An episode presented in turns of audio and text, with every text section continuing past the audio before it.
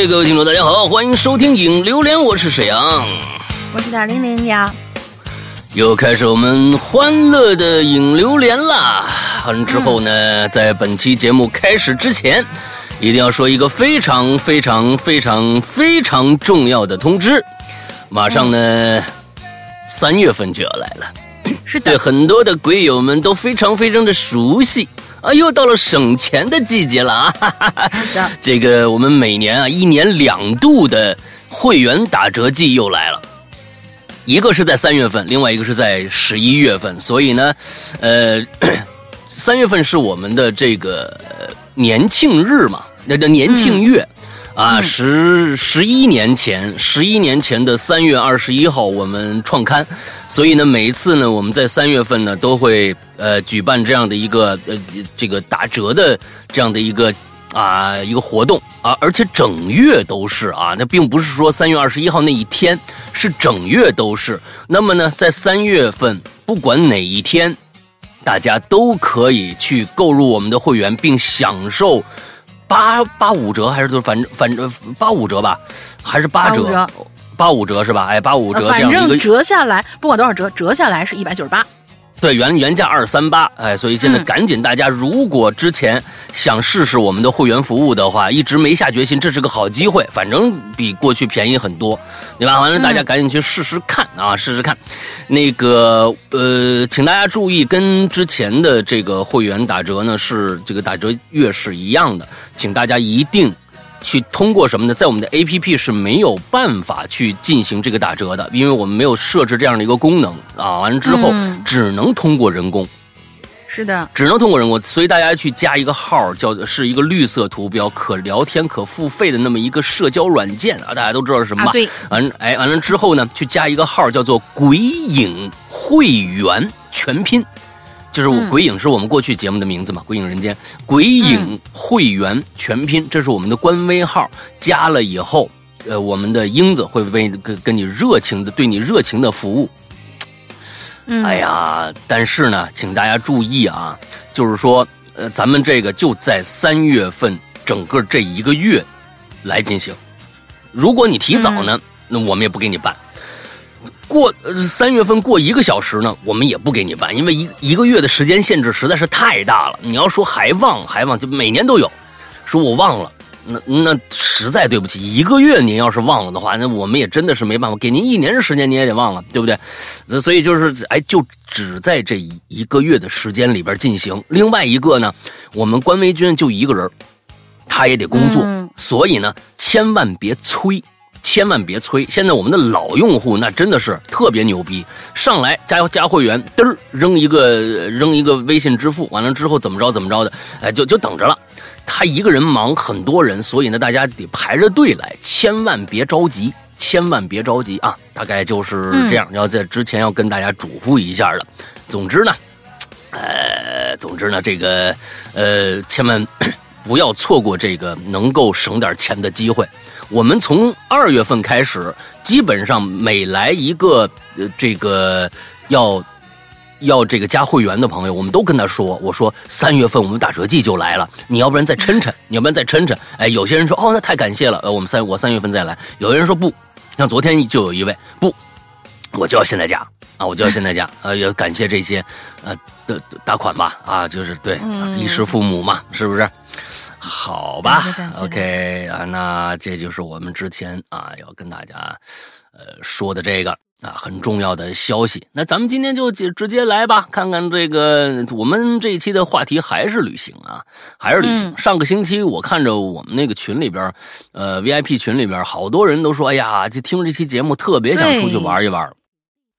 呃，是是是，我是觉得真的闷了三年了，有一些朋友甚至可能国内旅行都没去，啊，我觉得真的抽个空啊，人这一辈子不不光只有工作，啊，不光只有工作，有时候把自己放下来，嗯，把身边的事放下来，让自己换一个心情很重要，要不然你就一直在某一个就那样的一个情绪当中一直出不出不去啊。我是觉得总有。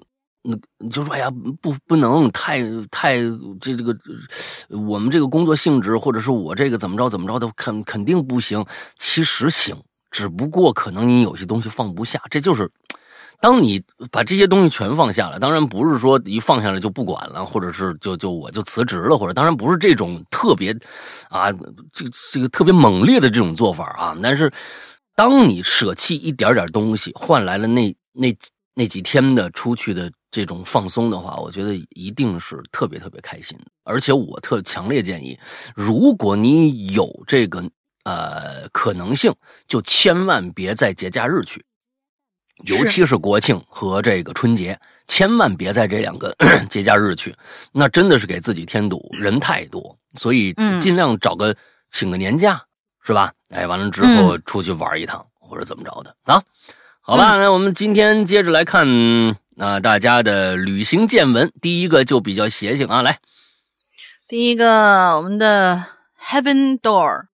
地狱之门啊，天堂门啊，对不起，Heaven 是天堂亲，Hell 才是地狱呢。天堂和地狱你都分不清楚，你还搞？我错了，我错了，我错了，我这不是你可不错了吗？嗯，反反反正都是那个时候才去的地方。嗯，对对对，天堂门，对不起对不起。嗯，众所周知，我不信邪，于是呢，在我听说封门村很邪性的时候，哎，我就去了。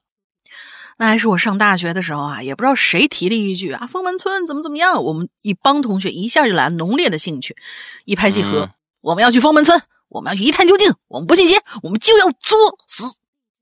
嗯嗯，第二天我们就盘算着要带什么装备，要规划路线的时候呢，这时候就有同学打退堂鼓了，要不然算了吧。还有人呢就说是，哎呀，我在网上查了那个地方，好像是有点诡异，我们不敢去了。有的同学呢，欲言又止，说：“哎，那个什么，我我感冒了。”啊，对，就这，反正找一堆借口吧。总之，打嘴炮的居多，真敢上山的少。最终，我们一行五个人在重阳节这个 良辰，真确定是良辰吉日哈，良辰吉日，我们就出发了。我们打车到了太行山脚下，沿着盘山公路开始徒步。走在最前面的同学呀，有蛇，快看！我们正要冲上去看的时候，那条青蛇已经窜了。刚到山脚下，就遇见了小青，哼，还不知道后面会遇见啥呢。不过我们很快就把小青给忘了，因为我们还要沿着盘山公路走几个小时，赶在天黑前进村呢。一路上我们登高望远，傍晚时刻到了村的卡口处啊，因为还要下了，呃，还要下了公路往山谷里走一段才到封门村的，就这卡口。卡口处有大爷，大爷说要从此路过，留下买路财。我们说，哼，想要买路财，你等俺回来。于是我们告别了大爷，不是这大爷，嗯，好吧，也也也挺不正经的。我们告别了大爷啊，在山谷的羊肠小道里转了半天，终于到了村子里。因为天快黑了，我们还没来得及去参观呢，就去了下面的小广场，找地方安营扎寨。小广场上啊，居然已经有了十几位驴友了。一打招呼，发现都是不信邪的。这时候有人就提议：“咱先把火升起来呗。”于是我们就闯进了王家大院啊，给这王大爷啊敬了酒，递了烟，然后就把王大爷家的这个房梁子啊就给拆下来生了篝火了。你们过了，过了。我们边吃边聊。我是觉得。我觉得这有点特，不是过了，是太过分了。对对对对对对对，太过了过了，真的是。呃，你不管怎么着，捡点树杈儿那什么的，好几个啊，山里头过来的吗？嗯，好几个点，我觉得呢，我敬重你啊，这个胆大啊，那胆子大，我就我敬重你胆子大。你要让我去，我不去啊。首先这一点，但是不是胆子大就可以为所欲为？上去给人上了上梁揭瓦这种事儿，在中国是大不敬的事儿。对对对对，真的上梁揭瓦这件事儿是大不敬的事儿。我我觉得，即使那是一个废弃的村子，你们不能这么干。我我觉得是这样啊，就是说你胆子大可以，但是不能妄为这件事情，你真的得掂量掂量。你这东西，这这这真的不是那意思。我们也不提倡这样，我们也不觉得你这样很牛逼，好吧？嗯，来下接下来，嗯。我们边吃边聊啊，边聊着晚上怎么玩，是要玩捉迷藏吗，还是玩 cosplay 呢？最后安全起见，我们决定啊，凌晨两点组队去查查房。这所谓的查房，就是我们打着手电，一个房子一个房子的转悠。结果啊，大失所望，啥也没查着。有驴友呢，可能觉得这也不刺激呀，就把那王大爷的遗像搬搬搬进了帐篷，陪着他喝酒、抽烟、合影、留念。就我们几个直接看傻了啊！那驴友 驴友干的这回是，因为我们几个同学没带帐篷，就烤了一晚上的火。第二天早上八点出发下山。有驴友提议啊，可以沿着小广场下面的谷底走出去，听说能够走到逍遥水库。这时候水库还没蓄水呢。有愿意走到谷底的跟着走，不愿意就按原路返回。我还没想好怎么跟卡口处的拦路虎解释没法交买路财的事儿呢，就跟着这驴友走到谷底了。这谷的谷底呢，是经历了千百年的河流冲刷才形成的啊，天然的水库。印象最深的就是谷底的石头特别有意思，正如《小石溪记》里所记载啊，《小石潭记》啊，《小小石潭记》《小石潭记》什么东西那么大字儿？西字和潭字差别很大的，见。嗯，小小小，你小时候，你小时候候没学过这这这这课文啊？这多有名的一课文？不不记得了。哦，呃，什么什么侠者书才通人那儿，我我我记得了，记得那可能是不记得名字，但是文文内容记得一点全石就是那个这篇文章里面所记载啊，全石以为底，山谷狭窄处才通人。就这样走了两个小时，快走出去的时候，发现水库蓄水了，这前头没路了，那那怎么办呢？我们能游过去吗？话说回来，人到山前必有路，船到桥头自然直。游泳肯定是不现实的，带着行李呢。有些女驴友还不会游泳，我们就只能翻山越岭。也不知道翻了几座山，几乎都是爬着上山，滚着下山，因为根本没有路。就记得特别的渴，嗯，因为我们早上出发的时候，那水就已经喝完了。嗯，终于下午三点多，我们翻过了一座最为险峻的秃山，才走出去。好在是有驴友已经打电话叫朋友出来地，在出来地方接应了，我们终于有了水喝。感谢这位来自运城的驴友，那山西的还是啊？哎呀，尤其是用什么什么什么呃三颗星星啊，某个什么土豪金的手机，咱不说型号了，我们也没收广告费。那个土豪金手机的那位大哥，在此想请诗阳哥提醒一下大家啊。荒野逃生的案例已经摆在这里，没事别去这种荒山野村里头找刺激，没什么诡异的事儿，有的只是大自然对你身体和勇气的，大自然对你身体勇气的考验。我前面说过啊，去封门村一探究竟，就是因为我们不信邪，我们想找刺激。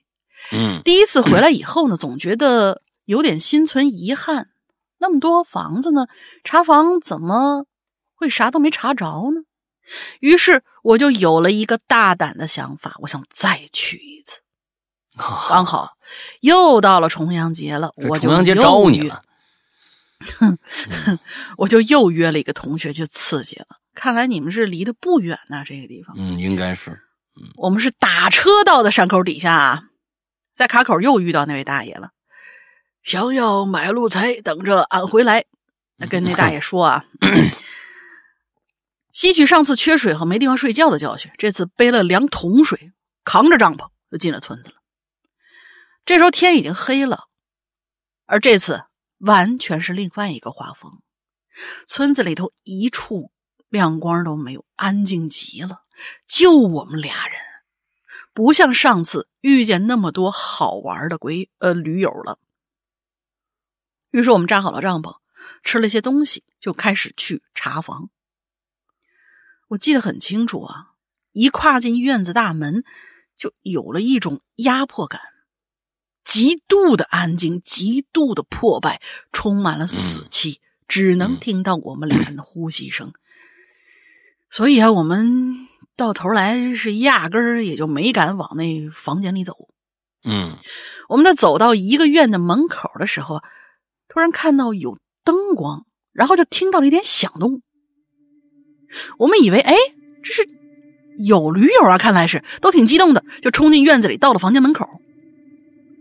房间里头有七八个人，都穿着黄色的道士服，嗯，嘴里头念念有词，手上摇着铃铛，桌上摆着贡品，烧着香。呃，我们就跟他们打招呼啊，哎，您您好，那个这位道友，你你们干干嘛呢？这是？结果他们就像没听到一样，问了两三句都没人搭理我们。嗯，然后我这朋友啊，哎哎，女的，呃，就要进房间里去打招呼。我这时候突然觉得不太对劲，赶紧伸手把他拉走了。当时甚至没意识到他们是道士，只觉得人家既然不想搭理我们，我们就不要进去自讨没趣了。嗯，回了帐篷之后，没多想，聊了一会儿天准备休息的时候，外边有人过来，拍拍我们帐篷顶上打招呼，是两个大学生来找刺激的。他们说啊，刚才进来的半道上遇见一对道士，问他们路，但是没人搭理他们。嗯。好了，字数不少了。第二次故事可以讲的就这，你有你有什么不能讲的吗？你这故事也没完呀，亲。嗯，呃，他说第二次的去的经历啊，能讲的就这么多了。这次查房查到一堆道士，回去之后就产生很多疑问：这村里既然多年没人住，道士来做法事干什么呀？道士拿的铃铛难道是什么招魂铃吗？如果真的是道士，半道上有俩学生问他们路，他们也应该搭理呀。啊，对呀。就是没有破坏人家做那个法事的过程，那也应该搭理一声嘛，最起码。反正这些问题啊，他说就是这个天堂门，他说是我到现在想不明白，也许只有博学多识的师阳哥和闭关修炼的龙鳞姐可以解答小弟的疑惑了。解答不了，解答不了啊，解答不了。我们这个不是什么专业人士啊，我们跟你们知道的一样多，是是是。但是我们知道一点，就是。自己能力要是到到不了的话，光凭胆子大没用。嗯，那这有时候真的是作死啊。所以说这种这种作死的事儿，大家尽量少干。那我我我强烈建议大家啊，确实是这个样子。我们说封门村有很多人说邪呀什么这个那的，而且我们专门有一期我记得好像是奇了怪了吧，有一期好像专门说了封门村这个事儿。嗯，他们好像有人去了封门村，完了说了一下这个事儿，因为什么太师椅啊，这个那个的。我我是觉得啊，即使这儿没什么东西，但是呢，呃，你你要相信，你要如果相信天地之间有灵气的话，那么这个地方那灵气一定不善。所以我觉得这有的时候是我们。呃，好像要彰显自己或者怎么样，或者真的是生活中实在是百无聊赖啊，就是这个想要去找一下刺激。呃，拦我觉得觉得可能真的拦不住，但是我觉得保护好自己这才是第一位的，并不是胆子大什么都有了。嗯啊，并是并不是胆子大什么都有了。呃，我觉得就像第一次你们出去玩的时候，发现水不够了，早上就把水全都喝完了。一帮人啊，一帮人完全没有野外求生的这个能力的一帮人，就在那儿瞎瞎闹腾。我觉得真真的是给政府人民添乱。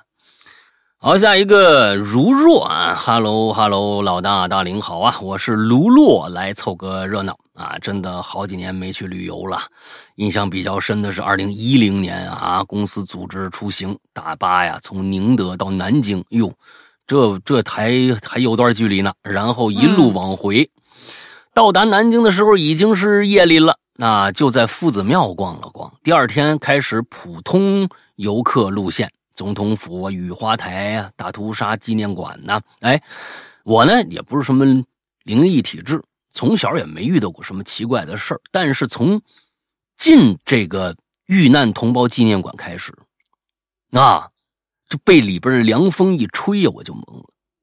馆内的一切都让我害怕，不知道怎么参观完的，怎么跟着人流走出馆的，该怎么形容那种感觉呢？就像丢了魂似的。哎，又像有块石头压在背上，以至于当天剩下的行程我都是浑浑噩噩啊。第二天呢，我们去无锡，无锡去看了那个八十八米的灵山大佛，小声逼逼啊，就是老大看到会害怕的那种。嗯，可能我是 巨大恐惧症。在看到大佛的一瞬间，我眼睛亮了，就跟回魂似的啊，整个人都精神起来了，心情也好了。还真不夸张啊，那种感觉太不舒服了啊，那种感觉太舒服了，就是回魂这种感觉啊。满怀虔诚之心呐，摸了佛掌，登上台阶，抱了佛脚啊，什么东西？你这佛是倒长着，在底下摸佛掌，到上面摸佛脚去啊？十多年过去了。啊啊！抱佛什么东西？我这是个道，这是个道佛吗？啊，那不知道啊，不知道。嗯，十多年过去了，我还是忘不了那种感受。也许是巧合，也许是真的有什么。希望战火中的无数灵魂得以安息，也是愿盛世长存。哎，嗯，其实这个东西里面讲了一个非常非常有趣的一个一个事情，就是心理上的一些事情，其实就是心理暗示。你看刚才那个 Heaven Doors。第一次去，好多人，十多个，他不害怕，人多力量大，他自然对这个村子，他本身就有人气儿。这个村子，第二次只有他们两个人，他看哪儿哪儿都不对劲。这个我不管你去不去封门村啊，你试试，你们这儿最牛逼的一个大公园啊，你们你你们你半夜两点你再进大公园去，你试试，跟你白天去一样吗？对啦，一点都不一样。所以这个东西跟心情是很有关系的。别觉得怎么着，像如若遇到这个也一样。其实，南京大屠杀对于中国人来说，每个人都不能忘怀。那绝对是我操，那真的是是中国的最大受难日之一。嗯，那其实，在进去之前，从小到大给你灌输的这样的一个对南京大屠杀这样的一个认知，等你进了馆，但凡有一点凉气儿过来，你就会觉得。哎，不舒服，真的是，真的是这个样子。它里面肯定不温馨，一张张照片，对吧？肯定的，过去的一些什么东西我没去过啊，但是我想，那纪念馆无非也就是这些东西嘛，各各种各样的照片，各种血淋淋的历史，对吧？完了之后，你你自然而然的这种负面的信息就会越来越大，你你的心情也会，总之会越来越低倒不至于是负面吧，就是一种敬畏。非常非常大的那种压迫感的那种敬畏感，我就不是敬畏啊，那肯定是负面信息啊！中国人被被被日本人干成那个样子啊！我天哪，那肯定不有什么可敬畏的。那到时候到到那里面，真的就是恨恨日本人了。那真的就是这样，就是就是负面信息，各种各样的。我你你想想，那那那那那那些东西，我觉得敬畏是对先人的一种尊重，我觉得是有的，但是更多的是害怕。我觉得有有很多很多害怕、愤怒，肯定是这些不好的情绪在里边。你进去以后就被过去的，就就整整个你过去的对这件事情的一个认知，就更加的潜意识的，其实也算是一种催眠。你被这个环境催眠了，所以你就感觉不舒服，这也很正常。当你到了哎山清水秀的地方，完了之后看到前面有一尊大佛，这尊大佛告诉你什么？就是你可以。有依赖了，你可以把某些就跟上面开文斯多似的，他的那个大佛是什么呀？就是一帮前面还有十几个鬼友，那就是那大佛，他就不怕了。嗯嗯，他就不怕了，一一模一样的道理。如果说我们从无神论的角度来说，我们真的可以这样去理解。但是你要相信这个大地天地有灵，我相信绝不那么简单。那我这是我想跟大家说的啊，嗯，好，爱丽丝讲，沈阳哥大玲，你们好啊！原先以为本期话题会是校园春季 SP 呢，啊，没想到是糟心的旅途，所以呢，这个主题是羡慕嫉妒。石阳哥的泰国旅行的小伙伴想的，石阳哥的泰国旅行的小伙伴想想的，哈哈哈哈，什么什么意思？爱丽丝讲是 RA RA 宇宙人吗？不是，不知道啊。啊，爱丽丝酱是 RA RA 宇宙人吗？不知道啊。呃，此处省略一百个，哈哈哈哈。好了，调侃结束啊。周末加班摸个鱼，来分享一个相关小故事。呃，基于我的亲身经历改编的。嗯，我母亲，我父母啊是在医院工作，他们年轻的时候呢，经常是上夜班，而我呢又是一个黏着我妈的小坏蛋，所以啊。幼年的我呢，也经常啊夜宿护士办公室，好像我七岁那年吧，啊，有这么一个晚上，迷迷糊糊感觉呀，有人敲这个值班室的门。啊，我妈呢，这个呃，套上衣服啊，就就就下床去了，就就想看看这是怎么回事啊，谁呀？啊，这么大大大晚上敲门呢？啊，完了之后呢，应该是想着说是不是有什么需要紧急抢救的患者来了。不过这事儿跟我没关系嘛，所以我就扒了一下我妈那个忘记打好的被子，继续暖暖和和睡觉。睡着睡着呀，哎，我突然就把眼睛睁开了，因为我发现自己呀，哎，我怎么怎么在一辆大巴车上呢？嗯，刚才是枕着妈妈的大腿睡着了，但是不对呀，我刚才不是在值班室睡觉呢吗？可是摇摇晃晃的大巴车，还有那个汽油味儿，能看着外边的农田，而且现在是白天，还有我妈身上那中草药的味儿，感觉那么的真呢，所以。那是刚才我梦着我我我我在我妈那值班室睡着了。这正当我迷糊呢，坐我隔壁老太太说话了：“哎，真好啊，真好。”说了一句，我看他一眼，但是呢，没敢搭话。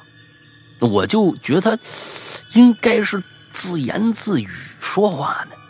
这老太太呢，就眯着眼睛。把头就转过来了，又说了一句：“真好啊！”这次我知道他跟我说话了，我就赶紧问他：“我说，那那那那那奶奶奶奶奶，你听我说，不是那个，你说什么真好啊？啊，我马上就到站了，你还可以走很远很远呢，嘿嘿，羡慕你呀！”哎，我这确实很喜欢旅游啊。也许是父母工作忙，我长期独自一个人在家的缘故，我喜欢坐在大巴车里，安静的路过窗外的风景，窗外的人和他们的生活。有的时候呢，我甚至希望永远坐在大巴车上，那永远过着这样生活。你当大巴司机就把这事儿解决了。我告诉你啊，或者不票的。哎，这老奶奶呢，转过头，驼着背，继续说。这条路啊，走得很难呐，哎，也开始乱糟糟的一片，倒掉的房子，塌掉的桥，烧毁的农田，哎，还有那瘦的跟老鼠一样的人呐，呃，后来呀，我看着一些当兵的，哎，这一路就慢慢的就就漂亮起来了。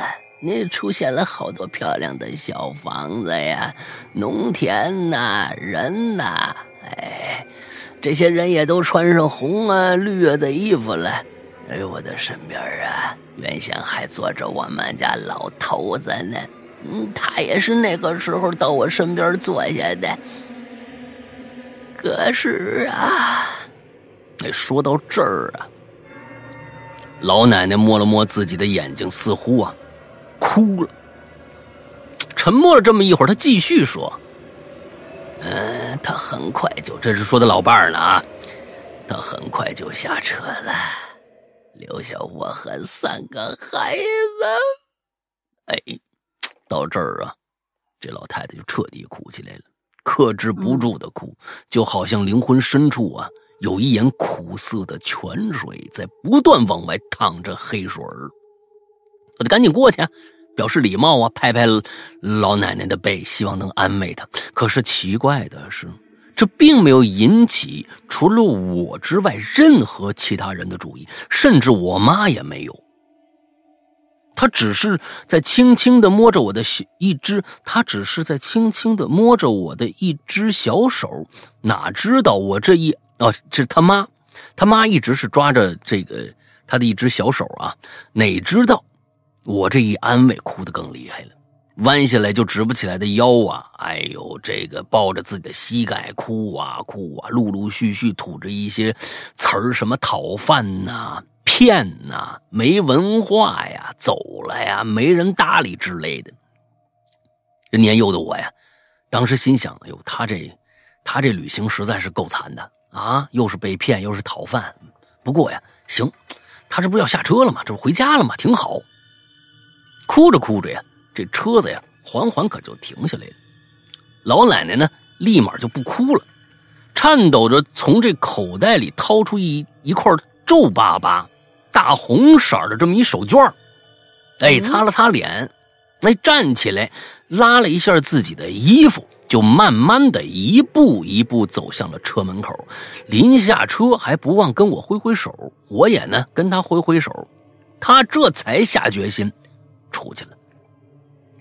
车门外似乎特别的亮，啊，像夏天晌午时分一样，还有知了的这个虫鸣声。老太太下了车，她的手绢啊。忘座上了，哎，当时呢，小学的时候啊，那咱当时学习标兵啊，那我是啊，学雷锋啊，学习标兵啊，那学雷锋做好事啊，赶紧抓这手帕，向着司机师傅那边啊，赶紧说，我说你师傅你停一下，我我把这手绢送回去。可就在一瞬间，我又醒了，眼前是黑漆漆一片。只有门缝里透出来的一些医院走廊的灯光，还有急匆匆来回跑的人们的影子。我用被子擦了擦自己的眼睛，继续睡。哎，大学的时候啊，我在小说里读到了一种记录他人故事的角色，好像是龙枪编年史，记不太清楚了。从此之后，我就迷上了这个设定。啊，读到了一种记录他人故事的角色，好像龙江面，我这个没明白，是龙这个角色有一种功能，就是记录他人的故事嘛？用用他自己的方式，还是怎么着啊？没没太明白。哦，也迷上了这样的一个设定，这个设定到底是什么？我其实也没太明白。就是这个《龙枪编年史》里面这个人物是做梦梦到他人的人生之后醒过来再记录下来吗？我不知道啊，根根据你上面的故事，我我猜测可能是这样，我不知道。嗯嗯嗯嗯嗯，啊，对你如果说这个故事如果更戏剧化一点的话，可能第二天早上问一下昨天晚上谁来了啊？可能是一个大妈，啊，是一个大妈。或者说我比较我比较在意的是，他说醒来的时候，医院走廊上的灯光，然后有一些匆匆跑动的人的影子，我觉得是隔壁的老太太走了，是不是？不是，我就说嘛，我就说第二天早上问嘛，是昨天晚上怎么回事嘛？就是隔壁有一大妈嘛，对吧？就是他医院抢救他嘛，我不是就这意思吗？嗯，对吧？啊，就是旁边有一大妈，其实走了啊。完了，一问一下，哎呦，这大妈挺挺可怜的啊，手里一直攥一手。通过他的梦境记录了一下自己这辈子的经历，那种感觉。对对对对对对。好吧，来写的不错啊！我觉得你你有一些都，嗯，那你喜欢旅游的话，那真的是刚才大林的建议还是不错的。当一个这个售票员啊，完了之后或者是大巴司机都是不错的，跑个长途啥的啊，看一路，嗯，好吧，下边，嗯，下面下面下面两个，这位同学。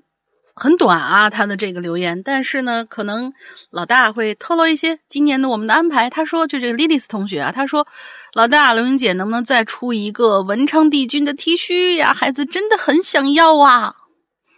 啊，文昌帝君是吧？对对对对，我们今年是不是有一些啊？呃，本身呢是有这个打算的，呃，因为我觉得去年大家其实也看到了我们做的那个。洗旧款的那个，就是我们自己《哈喽怪谈》的文符文的那件衣服，呃，大家都挺喜欢的。之后呢，其实那个材质，我我就是那件衣服的材质，我觉得我特别喜欢，就是它那个料子特别的好。所以我我其实在想，今年呃夏天的时候，是否把符文系列用这样的方式再走一遍？呃，我大家对符文系列还是挺那什么的，尤其是文昌帝君，那真的是有的是有的还真有点。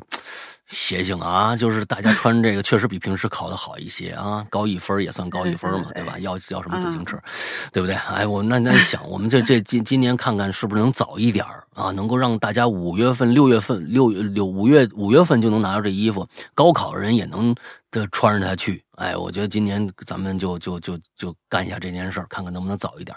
本身我跟你们大家说，从去年的呃十月份。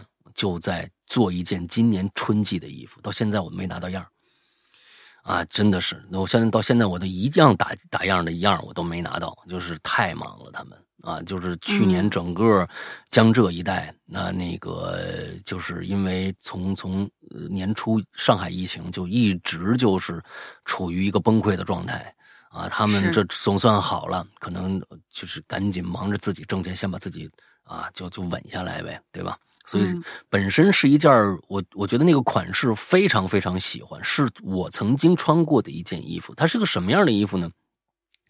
它是一件稍宽大一点的一个帽衫，但这个帽衫不一样的地方就在于它是短袖帽衫，是一个春季交替的时候一个特别好的一件衣服。嗯，它是一件短袖的。完之后，你里面可以再穿一个长袖，那种薄一点的长袖出来，很漂亮那个款式。呃，完了之后戴一个一一个帽子，前面是拉锁。哎，我忘了是前面拉锁还是整个就没有拉锁，整个套头的，我忘了。本身那一件我最后设计了和和那边设计了，加上我们的各种各样的，从样子上来看是挺好的，但是到现在都没打出样来，所以这一件肯定没戏了，啊，肯定没戏了，就是大家见不着了。那。夏季的争取早一点吧，啊，争取早一点。好，来，嗯，下一位同学小白，老大大玲玲好呀，感慨上一次的家族北京旅游计划是在二零一九年的年底，刚好碰上疫情，呃，刚好碰上疫情的开始就泡汤了。嗯，这么一等啊，孩子们都大了，当年的大侄子刚上初一，而现在已经是课业更加繁重的高中生了。由于我大侄儿呢寒假有补习班，所以全家没有出省旅游的计划。本来打算趁着过年那几天他没课吧，全家去横店玩玩。可事与愿违，看到了某音啊，说别人发的横店那些人头攒动的照片啊，因为人太多了，根本拍不到景物。手机举起来拍的都是游客头。我们果断选择了室内游。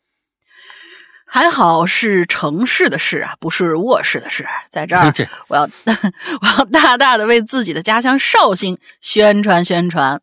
嗯，不是因为它有多深厚的文化底蕴，还是有名士之乡的美称，而是因为它真的很好玩，走到哪儿都不会让人觉得无聊。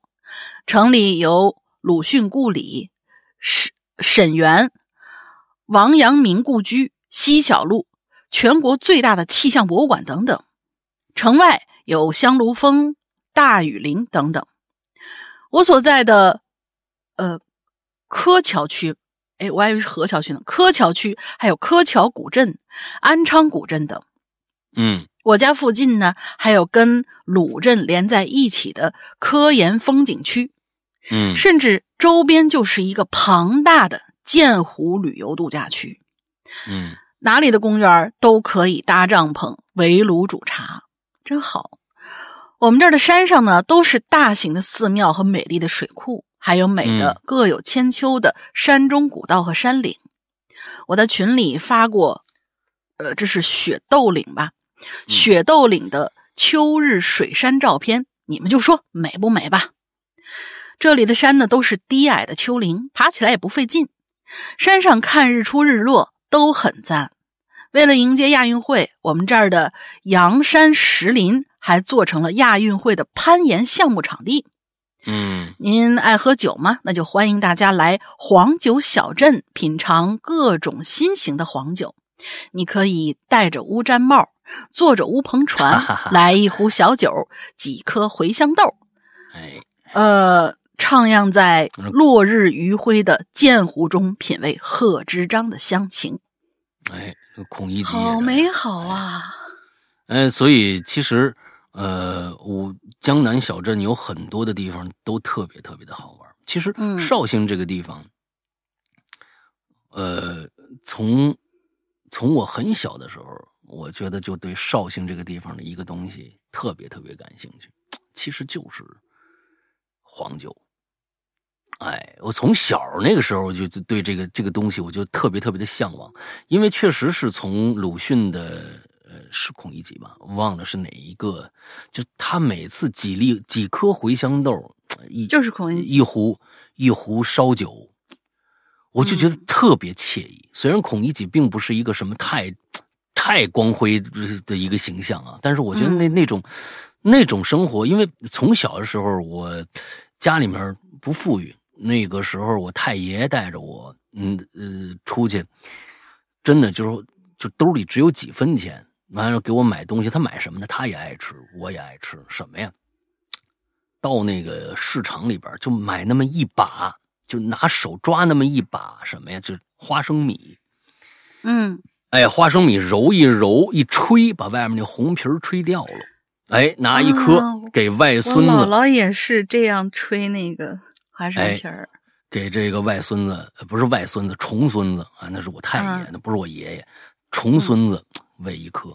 所以当时当我看到《孔乙己》里边描述的那个几颗茴香豆，我就一下就能想到小时候我太爷的那个呃跟我出去那个状态。然后之后就加上这个黄酒，因为我本身我到我我本身就是。呃，在我十八岁之年，滴酒未沾啊，这个真的是就绝对这个不抽烟不喝酒啊。那十八岁之前过了以后就开始狂干啊，你知道吧？总算合法了，哎，我妈我爸也管不着了，哎，怎么着怎么着，所以我非常非常喜欢喝酒。从那个时候就觉得黄酒应该是个特别好喝的东西。之后到我大学的第一学期的快期末的时候，我和我大学同学去真的喝了一次黄酒。是一家呃蒙族人开的一个专门做羊肉的这么一个小饭馆里边提供黄酒，里面有有山山东的黄酒，哎，还有这个绍兴的黄酒。我们一样是每一个种类基本上都要了一小壶尝。真的，我是我非常非常喜欢喝黄酒。刚刚他一说绍兴，我就觉得哎呦，绍我没去过呢，还。我说最想去的就是尝尝那儿的地道的啊，正宗的绍兴黄酒。这最后也说了，有各种各样味道的。哎，就这一点上来说，我一定得去一次。啊，这谢谢我们的小白给我们的介绍啊。好，嗯，下一个这个 O S H 老师们好，这第一次叫叫老师了啊。啊，我跟你说啊，这个老师啊，这个称谓啊，呃，越来越不值钱了。啊，我觉得是真的是越来越不值钱了。呃，我觉得有些称谓不是随便叫的。你比如说啊，我就是其实挺反感的。山东有一个习惯，见谁叫老师，真的。那你你像那个像像在。我们看小品，我们看小品还以为是到见谁都叫伙计呢，后来才知道山东是见谁都叫老师。那是后来的伙计，之前那也不一定就都叫伙计，那有可能是个人的喜好。但是叫老师也是啊，我觉得应该是两千年九两千年以后了的事儿了。嗯，反正之后这个你像东北，我觉得这这个我接受，哥姐这我接受。啊，我觉得这本身这这是一个很正常的一个称称谓，但老师，我的天哪，何以为师啊？啊，那见谁都叫老师，我就是真的不能。这即使是孔子的啊，这个故乡，你也不能见谁都叫老师吧？那孔子干嘛去？是不是？我就我真的很反感现在见见了就叫老师，老师，老师。我这有什么？我我不是你老师啊，大玲玲都是我学生啊，我都不认，我都我都不认他。啊，所以这个就别叫我老师，我挺反感这个称谓的。嗯，哥哥姐姐，我觉得挺好啊，挺亲热的。一叫老师，其实距离就有了，你本身就是尊师重教嘛，你跟他就有隔阂了。这个这个称呼真的很变态，我跟你说。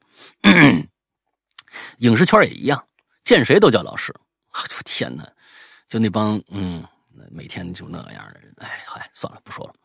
老师们好呀，我又来吃榴莲了。今天给大家分享一下我中考完以后，我爸带我去啊。我觉得人家是一个学生，我觉得叫老师叫习惯了，这情有可原啊。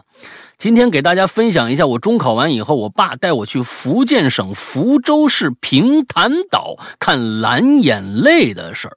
这蓝眼泪是什么呀？一种藻类，夏天夜里的时候，在海里就会发出淡淡荧光，很好看。啊，虽然我们呢最后没看着，哈哈。平潭啊是我国距离宝岛台湾最近的岛屿，只有六十八海里。啊，游泳就能过去。当时呢，我们坐的这个高铁呀是从河南直达平潭的，所以我们下午两点多就出发了，晚上十二点半到达这个目的地。那也是够快的了。然后啊，第二天风景也十分的不错，哈，嗯，不错啊，主要是海面风平浪静，万里无云，真的有一种天空之城天空的感觉，天空之城天空的感觉啊，嗨。但是呢，最要吐槽的就是太晒了。第一天结束后就晒伤了，对，是晒伤红肿的现象。不过南方人炒的螺片呢还是很好吃的。福建省不愧是沙县小吃的老家呀，在这边全是卖沙县小吃的，而且呢味道呢较我老家的沙县小吃要新鲜好吃的多。呃，石阳哥有空去转一转，感受一下风土人情和美食哦。啊，福建我也去了好几个城市啊，确实，我跟你们说啊，就是说，呃，这个。这个吃的东西啊，一定是南方的种类啊，要比北方多得多。这这是真的没办法，这是地域限制啊。这这就是南方一年四季有吃的。啊，这北方的这这到了冬天，其实那时候小时候你们你年纪大一点就知道北方冬储大白菜了，因为没菜，菜市场都没菜。那时候整个的这个冬储那个大棚啊什么的都没有的那个时候，那你到冬天你最多有点土豆吃，加上大白菜，啊你新鲜蔬菜几乎没有，那不跟现在一样。所以那确实是南南北方人的这个这个吃食确实跟南方人比不了，确实这样。那个。呃，我我是觉得大家就应该多跑一跑啊，这个南北的差异或者怎样？你看，这到那儿就是太晒，是吧？这北方人就哟，这怎么这么晒呀？但是你看着海了呀，是不是？哎，你看着海了呀，你感受到你他不这么晒，你就吃不了那么好吃的螺片，你就这么想。哎，那那他不这么晒，那沙县小吃可能就不存在。这就是地域导致的，它会出现这么多的当地的这种东西。而且有一点来说，拿北京举例，北京我觉得是全中国有可能最骗人的一个地方。我说的是日常生活，日常生活，但是这儿你看着沙县小吃也有，各种小吃也有。但是我告诉你，北京的吃食有可能是中国最难吃的一个地方，包括现在。呃，就是所谓的过去老北京的那些特色的东西，包括豆汁儿，包括这个涮羊肉，包括各种各样的过去的这个呃回民的那些小吃，真的是越来越难吃。自己的东西都保护不好了，你真想吃一地道的，这这北京人，咱别别否认，真的是这样。你们自己都挑，对不对？您像说这这真不地道，这这这这叫什么东西啊？什么什么这个那的？过去一些老字号，包括全聚德，包括这个馄饨侯，包括嗯，就算包括这个这这这个叫什么呀？吃吃羊肉那东来顺，所有这些。这些老字号，过去我天哪，要价极高的这些老字号，有一些都在衰落。为什么？就是味道不行了，他们也不在味道上去做做做工作，完全不思进取。北京这这些地方，你包括川味的也好，或者什么的，你要不然想吃稍稍好吃一点，那个价格可就猛的往上窜呐，在。你你比如说在你说沙县小吃，你在那地方吃一螺片，你在这想吃跟那个味道一一模一样螺片，你在北京吃，没个八十一百的你吃不着，是啊，嗯，八十一百吃不着。你不说那个料有有有多珍贵，你你这个东西南北现在现在的物流现在这么畅快，你那能加加个几个钱呀？就是靠这个钱往上拱。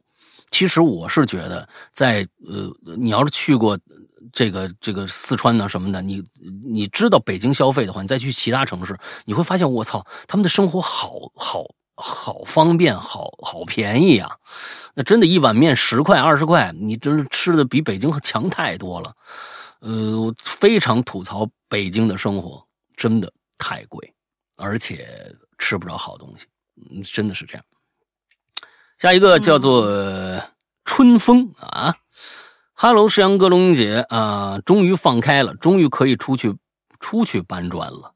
希望大家兔年发发发，身体健康，万事如。你是出去要打工吗？这春春风啊，你这出去玩就，这一直在老家待着。出去上班应该是啊，好吧，来吧，下一个。嗯，下一个杜杜主播好，我是。我最近的一次旅行是在三年前，当时马上就过春节了。我和我先生呢也兴致勃勃的计划去上海迪士尼玩儿没人预料到一场影响全球、持续三年的灾难就要降临。嗯我们大年二十八落地上海，本来买了两天的联票的，打算在迪士尼里过春节的。第一天开心的浪了一下，下午回酒店嗯还计划着有些有哪些项目没玩啊，嗯，哪些值得二刷。没想到晚上就得到武汉封城的通知，晴天霹雳的感觉呀！我和我先生怕封城会扩大到上海，果断取消了全部行程，呃，联系退房。当天凌晨返回北京。嗯当时的感觉就是都来不及沮丧、遗憾后续行程和经济损失，唯一的想法就是马上就不安全了。这儿嗯一分钟我们也不能多待了呀！我还记得大年三十一早，我们从北京高我们从北京高铁站出来，整个站都是空的，嗯连安检口都没有工作人员，像是嗯穿越到了生化危机的场场景里。都到家了，人还没缓过神儿来，像是做了一场梦。嗯整个事情都是突然到来的。后续回过神儿来，回想整个过程，才庆幸我有鼻炎，出门的时候都准备口罩的，而且当时已经有武汉的新闻了。虽然上海街上还没什么人戴口罩，我呢是属于比较谨慎。自打到了上海之后，口罩就没有摘过。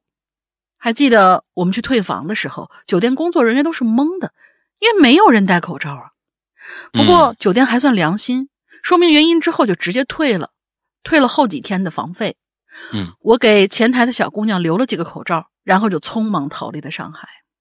那真的是逃也似的离开。到家之后，我们上报了社区，社区也没没给啥意见。但上海毕竟距离武汉很近，我们还在人员密集的地方待过，于是就开始自我居家隔离。嗯，我们在家里蹲了七天之后，无缝衔接新政策，大家一起在家里蹲。总之，过去三年大家都是过得提心吊胆的。今年一切终于重启了，希望以后大家都能健健康康、平平安安的。嗯嗯、又想起一个旅行的事儿来啊，或者说是事故吧。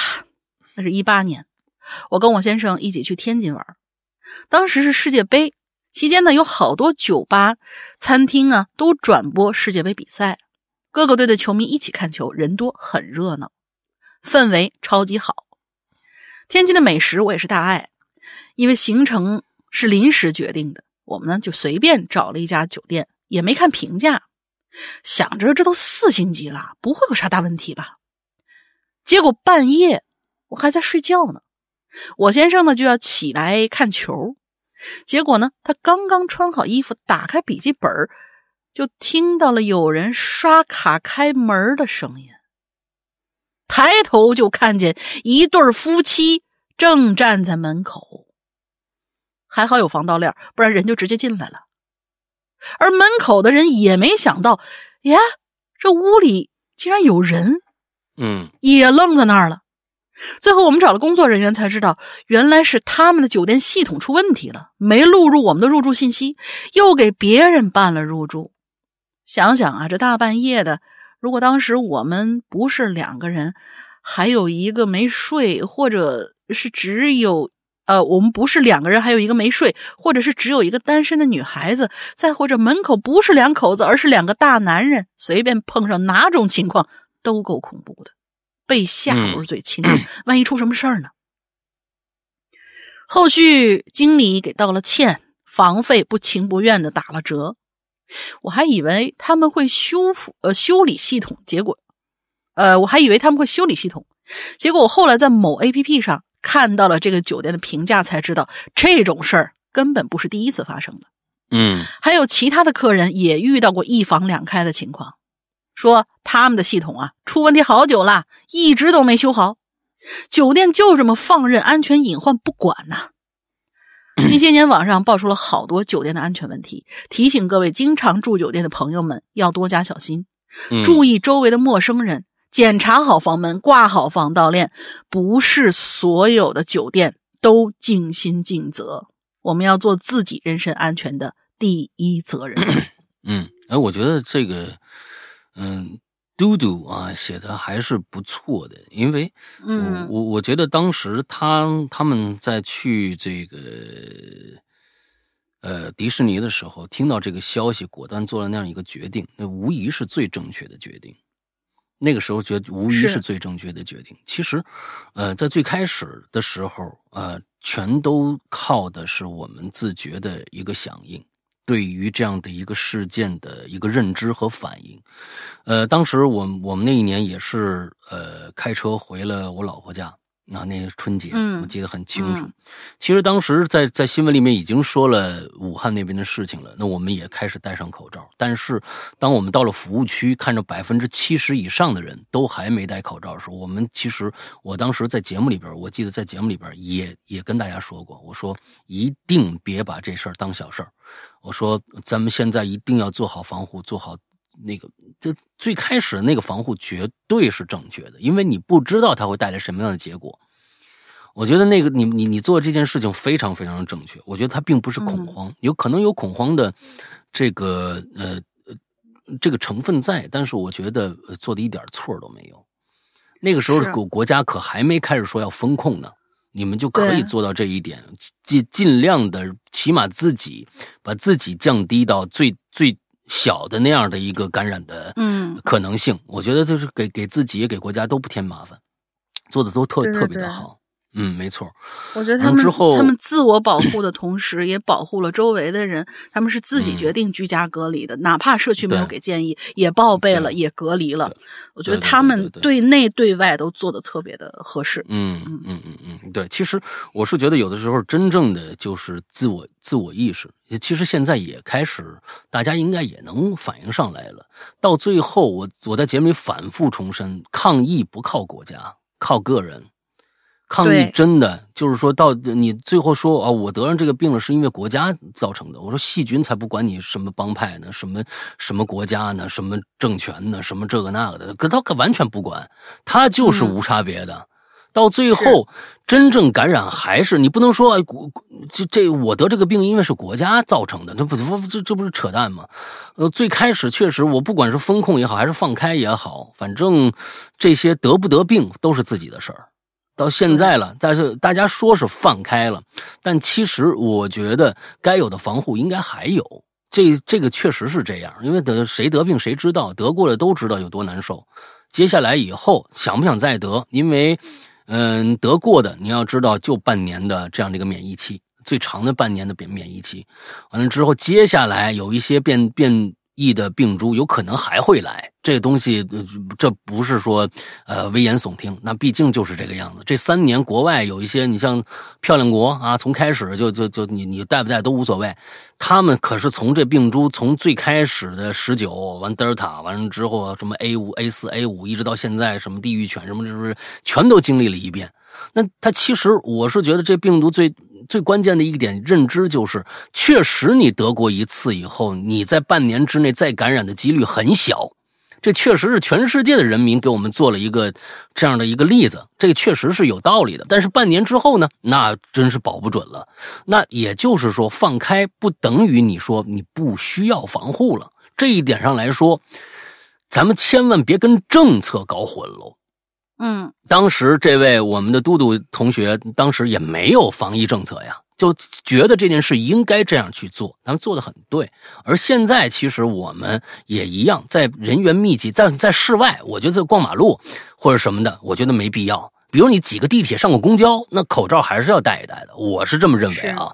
对，完了你上班啊，啊，完了之后，哎，前几天。我老婆她爸在在山东给我说了一个特别有意思的事儿，就极其有意思的事儿，就是在街上看见所有人都戴着口罩，一进商场全摘了。不知道这是什么习惯，这是这这两个哪个感染性更大呢？因为他们觉得，哎，上这这，反正我饭上饭馆嘛，我去去楼上美食城吃东西，还是觉得室内更 干净，是不是？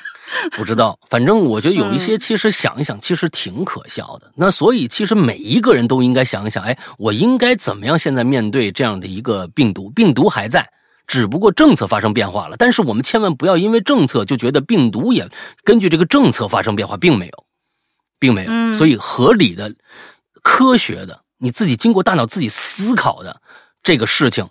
形成你自己真面对这个病毒的一个一套办法，我觉得这是最现在就是靠自己了，就是你你你自己怎么样去认知的一个状态。其实很多人说啊，我我就不戴了，我我反正我不怕死，那也可以，没问题。我觉得没问题，只要你想明白就行，千万别觉得就是啥都不想，完了之后就哎别人摘了，我也摘了，嗯，别人戴上，哎我我那我也戴上，你自己想明白就行，啊，你自己想明白就行，嗯。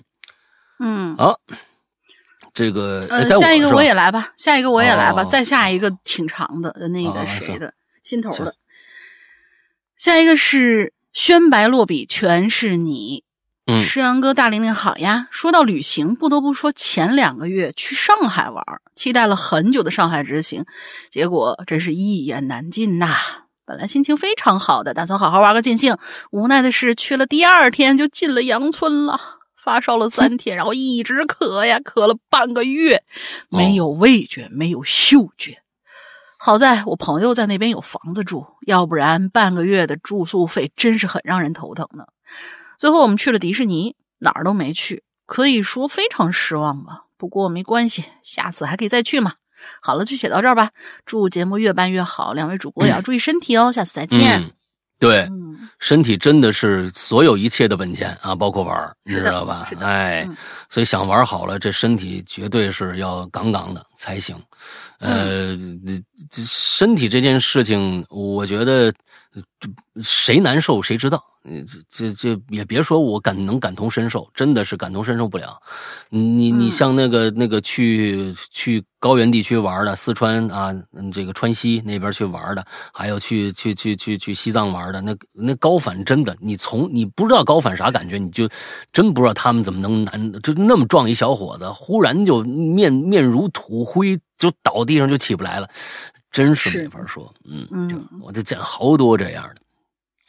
好，下一个严肃的糊糊猪啊，石阳哥、龙英姐好，我是心头。哎，我跟你说，你今天要给我讲什么脏故事啊？这没没没没没，咱们人人家不是说了吗？就出去以后糟心的事儿，还是这次啊对对对好的事儿美好的事儿，啊，美好的事太好了，太好了 啊，不脏就行啊。嗯，动笔前突然不知回忆中的呃不突然不知回不觉吧，回忆中的几段旅程。哦，不知回忆中的几段旅程究竟哪一段才是所谓的最美好的一段？既然如此，想想到哪儿就写到哪儿吧，写到一千八百字即停。嗯，还真是。六岁那年，爸爸呀开着面包车带着我和妈妈还有爷爷去青岛，那是我唯一一次呢跟爷爷一起旅行，也是我们家庭破裂之前全家人的最后一次旅行。这怎么开始就有点伤感呢？啊，那时候家境不好，爸爸呢给公司开面包车，妈妈呢是乡镇的教师，薪水都不多。我们住在小镇十几平米的这么个小屋里，潮湿闷热。有一天呢，妈妈的两个学生闹矛盾，学生父母又不依不饶的啊，说我妈呀处理的不好。那天我发高烧，啊，爸爸带着我去医院输液，天渐渐就黑下来了。妈妈呢，终于啊是急匆匆的赶到医院。那晚上呢，我们去吃了火锅，因为那天是我妈生日，我还记得那家那个店的名字呢，还记得锅里啊饱满圆润的鱼丸、鲜嫩的肥牛啊、爽脆的毛肚，本应该很开心，可我哭了。一方面呢，痛恨那个学生家长在妈妈生日这天让她受委屈；一方面痛恨自己生病添麻烦。他们俩人也哭了。那时候年纪小，不懂得怎么调节气氛，但我说了句真心话，我说今天特别开心，因为我们一家人呢在一起吃饭了。爸爸就决定，那个周末我们一家人去青岛玩，把爷爷也带上。在青岛那几天非常的开心，晚上呢我会去爸爸和爷爷的房间捣乱，爷爷呢会半夜啊起来说他饿了。实际上啊，好吃的呀都进了我肚子里了。那颗凌那颗凌晨一点的卤蛋呢，是真好吃啊！那看来是爷爷给自己留的，你给偷吃了是吗？嗯。嗯后来呢，我一直就期盼着未来啊还会有这样的旅行。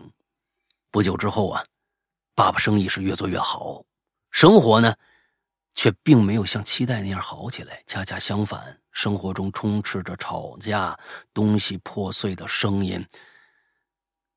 他们俩人就分开了。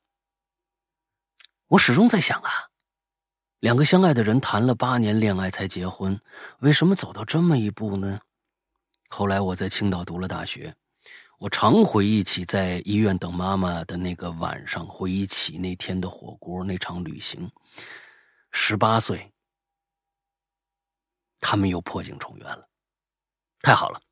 而爷爷已经八十高龄了，身体也不好，不能出远门了。呃，破镜重圆太好了啊！嗯，是的。九年那天，九岁那天，跟舅舅去滨河大道玩，短暂的一次旅行，是我们今生的，是我们今生的最后一次旅行。这我知道。嗯，那他舅舅的事。那是周末，我去舅舅家玩，他周六加班，所以留我在家里边。舅妈呀，向来是一个，呃，恶毒且吝啬的人。嗯，他和表妹去超市，我本可以留在家里的，但他呀，大概怕我偷吃家里零食，把我也带上了。他去超市买完东西，带我表妹去吃这个开封菜。他点了一份薯条、汉堡、鸡腿、鳕鱼条，啊，现在鳕鳕鱼条现在没了。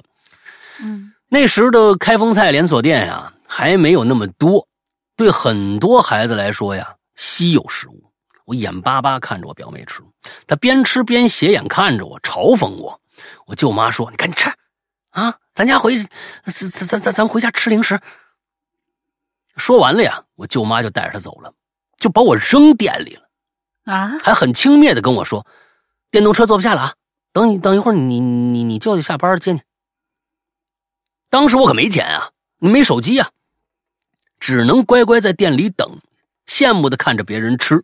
后来我舅舅来了，直接我就哭了，太伤心了，太委屈了。本来我还没那么伤心呢，可是看着我舅舅就是忍不住。我舅舅问我为什么哭啊？啊，我也不想让他和我舅妈吵架，就没说，真懂事可我舅舅好像明白了。啊，他给我点了好多好吃的，还买了一袋炸鸡腿带回去。我记得当时炸鸡腿应该是八个。回去以后啊，我表妹是又哭又闹。她说：“今天上午已经吃过了，这都是给你姐的啊，不知道分享的孩子，爸爸最不喜欢了。”我还记得我那天狼狼吞虎咽的样子。那天舅妈跟他吵了一架，我还是很自责。他骑上电动车，带着我骑了很远一段路。路上啊，他怕他，呃，跟这个舅妈吵架的样子吓着我，一直啊笑着给我讲故事。我们就来到滨河大道了，那儿啊有个小小的广场。那天是阴天，刮着凉爽的风。有个叔叔呢跟我舅舅搭话，就说：“哟，你把女儿也带出来了。”我舅舅就笑了笑，没反驳。回去的路上呢，下小雨了。那舅舅就说：“哎，等明年啊，我考了驾照，我就买车，以后啊，就带着你出去玩，你想去哪儿咱就去哪儿。”我就说：“那去北京吧。”舅舅也爽快答应。后来他终于买了那辆一直舍不得买的车，可是开了还不到三个月他就走了。他的生命停留在了三十三岁，停留在了我十岁那年，也就是那年，我一个人去了北京。可是没有他陪我。北京这个城市对我来说是一座充满遗憾的城市。有第一次吃东来顺火锅时加了太多盐的芝麻酱，你看看；有第一次旅行时没买到的熊猫小风扇。有欢乐谷没玩过、没玩到的音乐过山车，有跟舅舅未实现的约定，有高考时未成真的梦想，有我对喜欢的男生未说出口的那句“我爱你”。最近这些年，我常去北京，去到这座承载了无数遗憾与感情的城市。每次来呢，我都会去我喜欢的男生所在的大学，在他曾经生活学习的地方走一走，填补这几年。遗憾，那这几年缺席他生活的遗憾。二零一九年的冬天，我又来到了这座城市，漫步在你的校园里，潸然落雪啊！这是那年北京的初雪，此前的十几年读书生涯，我们都在同一座城市看初雪，这是第一次一起在异乡看初雪吧？你那么宅，一定宅在宿宿舍里看动漫吧？我就在你宿舍楼下，静静的待一会儿，像曾经在三千多个日夜一样，默默在你身边。这雪纷纷扬扬的不停，曾不曾停下，静悄悄的，没有一点声音，就像。我对你的爱一样，嗯，什么快乐的事儿，多悲伤啊！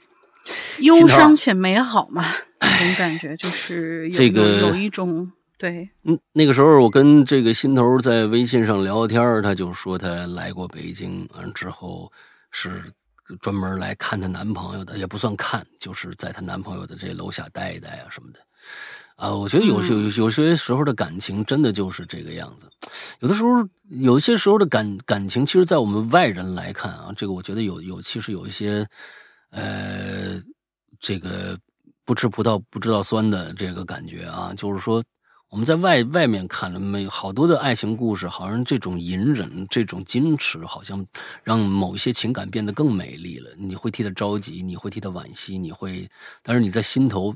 你会默默的对这份感情加上了一个你自己的一个衡量标准，完了之后大部分都是美好的。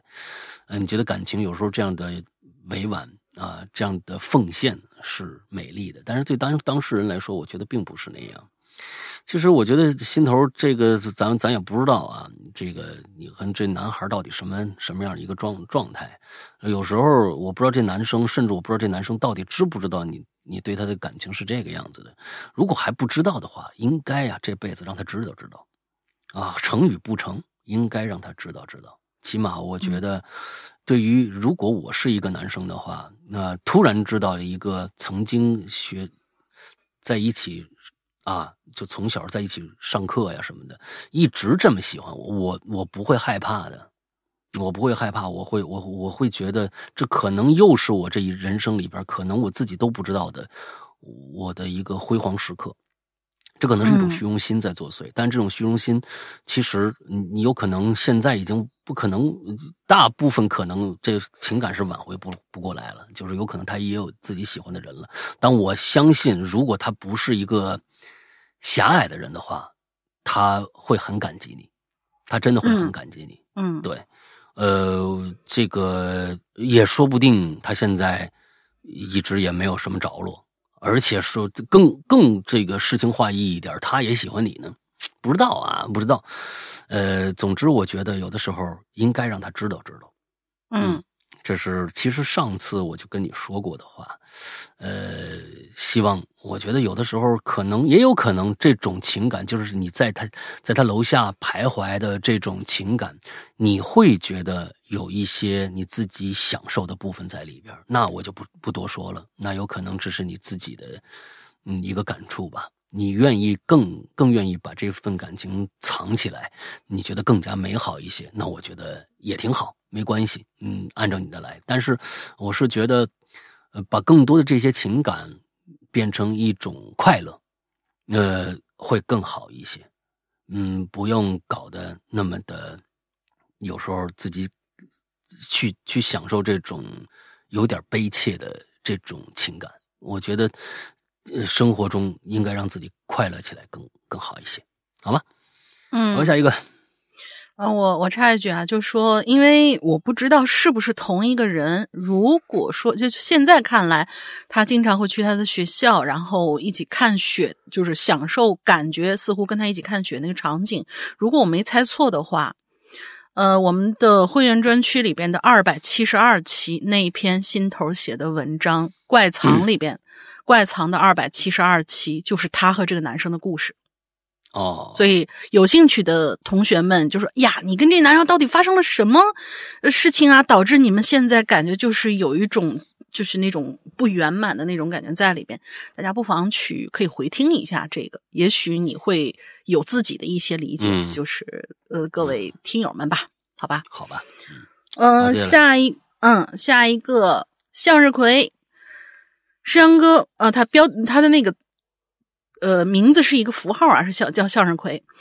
山哥和大玲玲，你们好。小时候呢，我们家自驾去丽江玩，在大理一个饭店吃完晚饭，爸爸开车在高速，呃，上高速走了没几分钟，我妈发现她的包忘在饭店里了，里头有很多证件，很重要。于是他们决定回去拿。但是高速上嘛，短距离是没有出口的，我们离收费站也不远，我爸妈就。决定把车停在应急道里，然后他们两个步行去饭店里取包，让我和表弟在车上等着。一共四个人，应该是。我那时候啊，也只有十几岁，挺害怕的。高速上又黑，弟弟呢比我更害怕。我们两个就蜷缩在车里等他们。不知过了多久，走过来一男的，围着我们这车啊就四处看，把我们俩吓得呀。哎呦，我们家以前是一辆。呃，昌河的微型面包车，总共有三排，我们俩全部就爬到了最后一排的凳子下面，就那么躲着，有点掩耳盗铃那架势。那男的扒着窗户看了一会儿，然后他就开始开门了。我爸走时候把门反锁了，那男的一见拉不开，然后就走了。嗯啊，还好还好走了，我们俩还是吓哭了，就一直缩在地上等爸妈回来。回来之后呢，告诉他们这件事儿，他们说：“嗨，有可能是附近收费站的工作人员吧。”我呢，当时也小，就觉得，嗯，那应该就是这样吧。后来长大了，回想起来，那工作人员怎么可能擅自去开别人的车门呢？嗯嗯，这是他的一个冒险经历，算是。OK，好吧，下一个刀疤兔。嗯。好的，我来讲一个恐怖的旅行经历啊！这件事儿呢，发生在我去年的在国内旅行的时候。当时我和我朋友一起去了一家很有名的温泉度假村。虽然一切看起来很美好，但事情很快就变得非常奇怪了。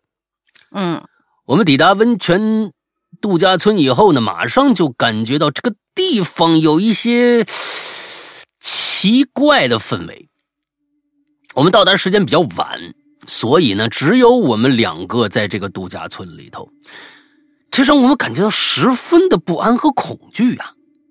在这个度假村里，我们发现了一件非常诡异的事情，就是无论我们去到哪儿，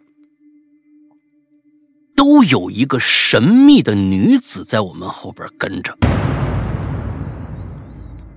这个女子看起来很年轻，但是她的气质很特别，让我们感觉到十分的不安。我们就问了工作人员啊，我天，还还好有工作人员是吧？我以为这这里面工作人员没有，就就你们两个人。但是他们似乎不知道这个女的是谁。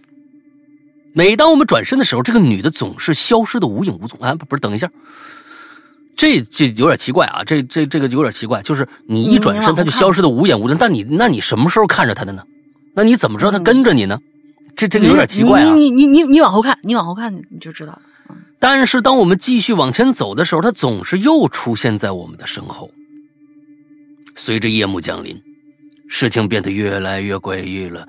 我们开始感觉到有一种非常强烈的气味弥漫在空气当中，这个气味有一点点令人作呕，但是又非常的诱人。我们跟着这个气味就来到了温泉区域，但是却看到了一幅非常恐怖的场景。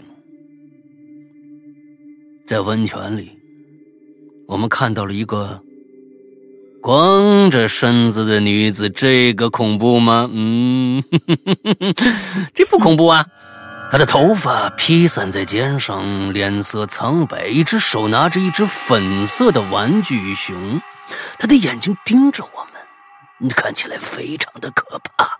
我们感到非常的害怕。当我们试图逃跑的时候，这个女子突然出现在我们的面前，一只手拿着玩具熊，另一只手伸向我们，好像要抓住我们一样。当我们终于逃脱了这恐怖的女子之后，我们回到了我们的房间。我们感到非常的恐惧和害怕，所以决定立刻离开这个度假村。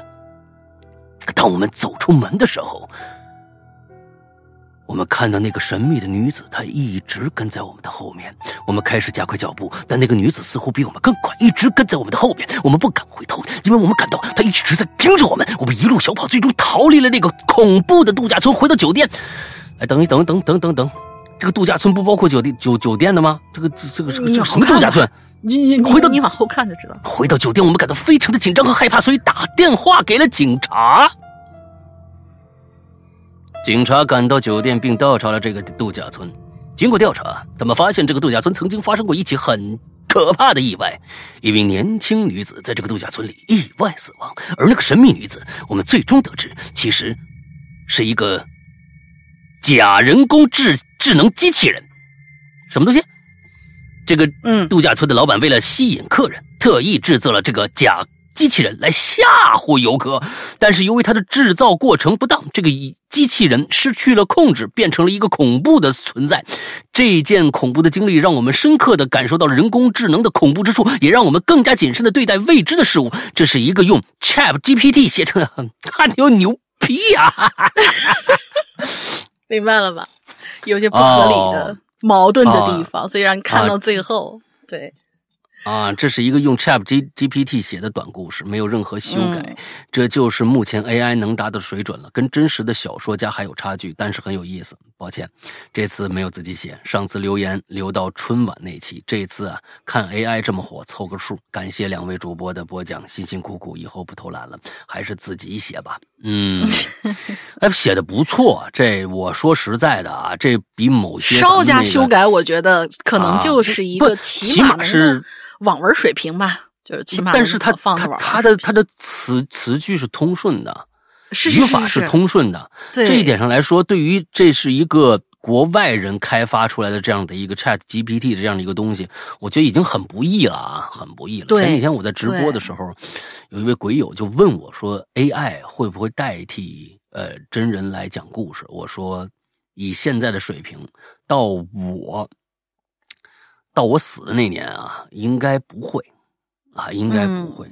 所有的呃创作性的东西，呃，你不可能现以现在的目目前的这这样的一个水准，依靠 AI 去完成。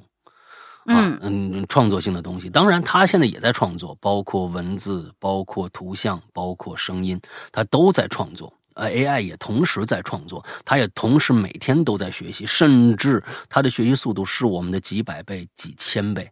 但是，我觉得，嗯，人的存在就是不确定性的存在，而不确定性正是艺术最迷人的那一点。是它不是一个程序式的东西。比如说，今天我讲了这个 ChatGPT 写的这个故事，我用了这样的一个方式。当我知道了这个是 ChatGPT 写的故事的时候，下一次我可能就不会这么念了，我可能又会用另外一种方式来念。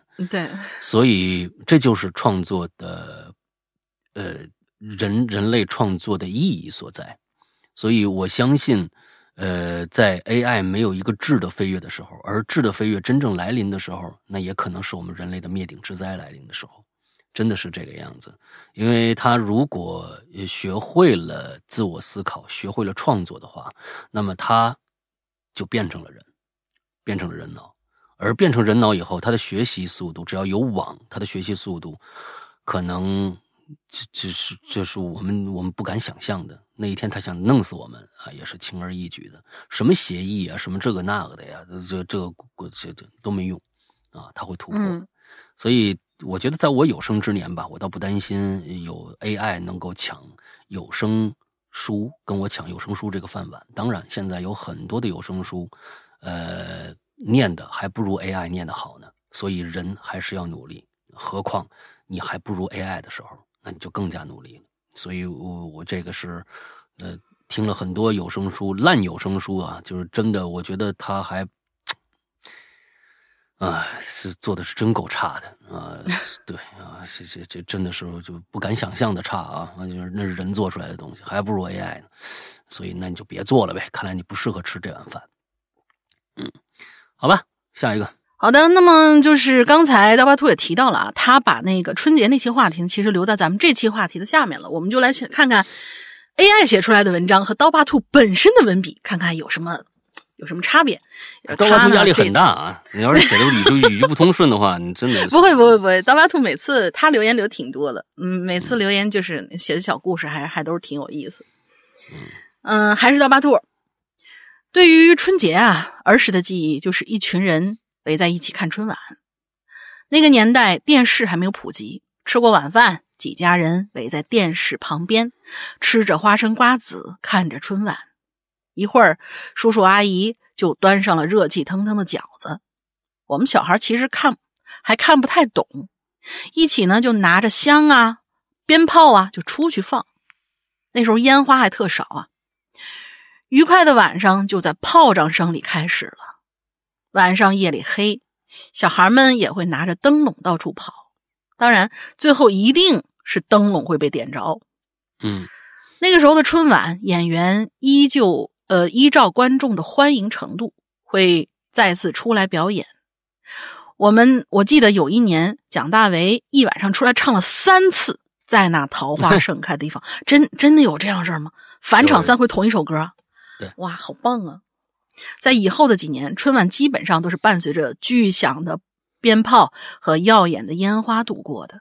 基本上一晚上，电视开多大声，也都会被楼下的鞭炮声给压过，完全听不见。是的，当然啦，我的学生时代过节的时候呢，最流行是送贺卡。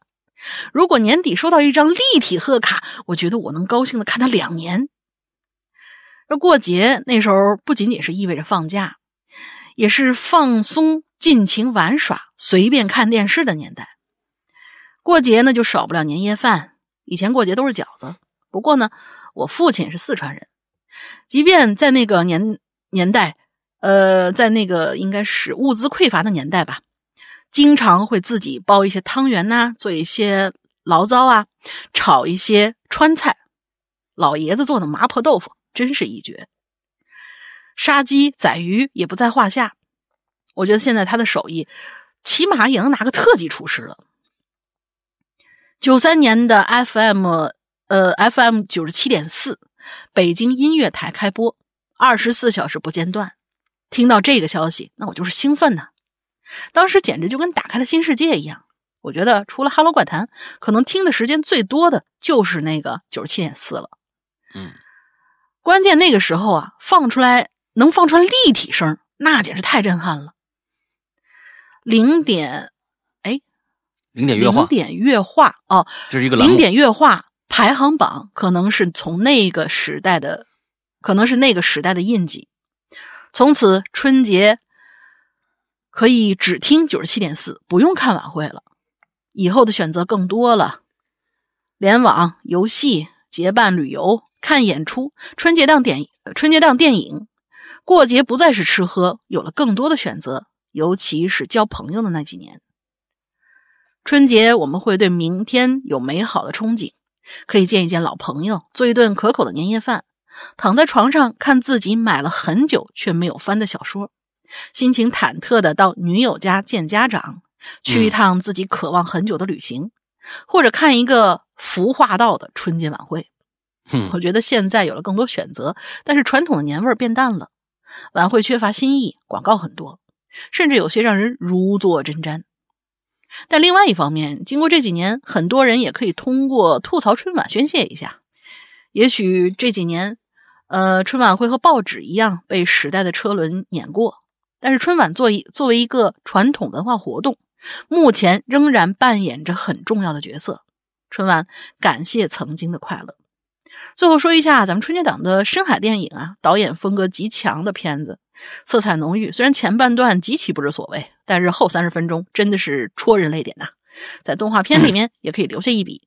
另外，《杨戬和白蛇》也是呃这两年很不错的片子。感谢两位主播念了这么长，辛苦辛苦。嗯 那个嗯深海，我在呃失踪里边聊过了啊，我失踪里边聊过了，嗯，这个片子还可以想想去听一下。哎，春晚就是这样，呃，刀疤兔是一个呃比我年还要年长的一位一个一位哥哥。哎，我嗯开始以为我看他的面相啊，我觉得他应该没我大。没没想到啊，这东西山外山有山，人外有人，居然有一个长得比我还呃年轻。听说四川的小哥哥们都显年轻，他的他话你根本听不出来他是四川人。嗯，是。嗯，他说就根本就听听不出四川人来。完了之后，他应该是比我大两岁呢吧，还是大一岁？他好像是七七五还是七六的。当时我就，哎呦，你比我还大呢，我还以为你比我年轻呢。呃，挺挺挺有趣。当时我记得一九年去参加那个播客节，就他在那儿做了一个，就举了一大牌子，他在楼下面举着一个哈喽，不是这那个鬼影人间的大牌子。呃，当时我觉得那几个鬼友真的是特别下心思，还做了抱枕，还做了那个灯牌之后，当时没想到在那个厂里面只有咱们。咱们哈喽怪谈有灯牌啊，去了那这只有就只有他们哗就举起来了。我天，我当时真的，嗯，我觉得当明星也不过如此吧，哎，也就这个意思吧，是不是？当明星也不过如此吧，也就这样了。是这一辈子有这个有过这么一次经历我就够了啊！真的是，真是挺挺感谢他们的那那一帮人，真是挺花心思的。嗯嗯，好。还哎，对，当还还做了好多本子，就是好像是做了本子，还是让让让让我给签签签字儿啊，就是那个地方，完是专门准备了好几个本子，哎呦，真是真花心思了。嗯，刀疤兔，我我印象非常深刻。呃，最后一个啊，咱们今天还有最后一个留言，而这个留言呢，其实是在春节期间的一个留言，是我们的一个鬼友啊，出去旅行。的一个在朋友圈里边写的一段很长的一个感触感悟，我当时呢我没有我我没跟这个鬼友没加朋好友，是主任啊，他因为他是大总管嘛啊，他是大总管，其实真正呃这个哈喽怪谈幕后黑手其实是他，他才是高启强，你知道吧？他是鬼影这个哈喽怪谈的高启强，你知道吧？他呢有只要加了会员，他是赵立东，嗯啊，他加了会员的呢。他都能看到人家的那个，对吧？人家那个朋友圈，他就看着这个了，觉觉得写的不错，就发给我了。嗯，我在今天呢，这个啊，在最后跟大家念一念这个啊，嗯，呃，鬼友的名字叫一手好菜，嗯啊，完之后的题目是我愿把这里称为丰都鬼城最大的遗憾。哦，丰都鬼城的门票现在八十五一张，时隔二十年了。昨天我去了，去完以后，我就心里默默给自己下了个决定：下下次就算这儿的门票八块五一张，我都不来了。哦，在我印象里啊，丰都鬼城在没有完全拆建之前，和我现在看到的完全是两种截然不同的场景。抛开一切的文化原因不说，我觉得最可惜的是，相关人员在相关大环境的统一商议之下，这几个都是加引号的啊。相关人员、相关大环境统一商议，这都加引号的，拆掉了那个来丰都最值得去的 鬼国神宫啊。现在的丰都鬼城不如叫丰都庙更合适，一去。你都不知道你来拜菩萨的，还是来领略鬼城文化的。为了找到鬼鬼国神宫的遗址，我和风啊，这是他朋友风，在导航上找了很久，因为导航上根本没有收录这个地方。就在我们都觉得要和这个地方错过的时候，我们无意中看到论坛 APP 上一个网友发的帖，帖里前不久来过这里的他。大概说明了一下这个遗址的路线。首先呢，我们根据这个大概的路线找，然后我们发现我们开错路了。我们凭着感觉开到景区附近一个庙宇之类的庭院建筑，建筑的正对面有一条窄道。这个时候啊，我们发现一位老太太在那个建筑的门口拿了一个碗，一副当地人的感觉。我们就拿着那个帖上的照片问她：“这条路。”上去是不是这地方啊？那老太太呀，看了一眼照片，说了一句莫名其妙的话。她说：“这条路啊，这条路上去，我不晓得有什么。”然后就走了。风说：“应该就这儿吧。”哎，我们就顺着这窄路开上去了。穿过两旁两旁的高墙，发现两边突然空旷了，似乎是进入了某个村庄。看到了零零散散的独立房屋。